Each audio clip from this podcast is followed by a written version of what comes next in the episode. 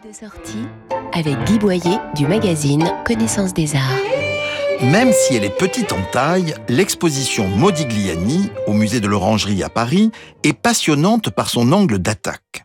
Puisque nous sommes dans le musée renfermant les trésors du marchand Paul Guillaume et de sa femme Monica Walter, pourquoi ne pas s'attarder sur les liens entre l'artiste italien, arrivé à Paris en 1906, et le galeriste qui va le représenter de 1914 à la mort de l'artiste en 1920, puis jusqu'à sa propre mort en 1934, l'exposant aux États-Unis et vendant ses toiles aux plus grands collectionneurs comme le Dr Barnes. Portrait de Paul Guillaume. Sculpture des années 1910. Longs visages peints ensuite avec leurs cous démesurés et leurs yeux vides et bleus.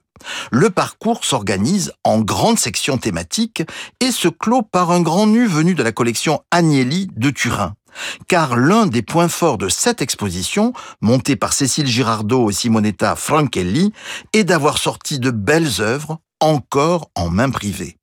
L'exposition Modigliani, un peintre et son marchand, a lieu au musée de l'Orangerie à Paris jusqu'au 15 janvier et retrouvez nos coups de cœur en images commentées sur connaissancesdesarts.com, rubrique Arts et Expositions. Retrouvez toute l'actualité culturelle dans le magazine Connaissance des Arts, disponible chaque mois.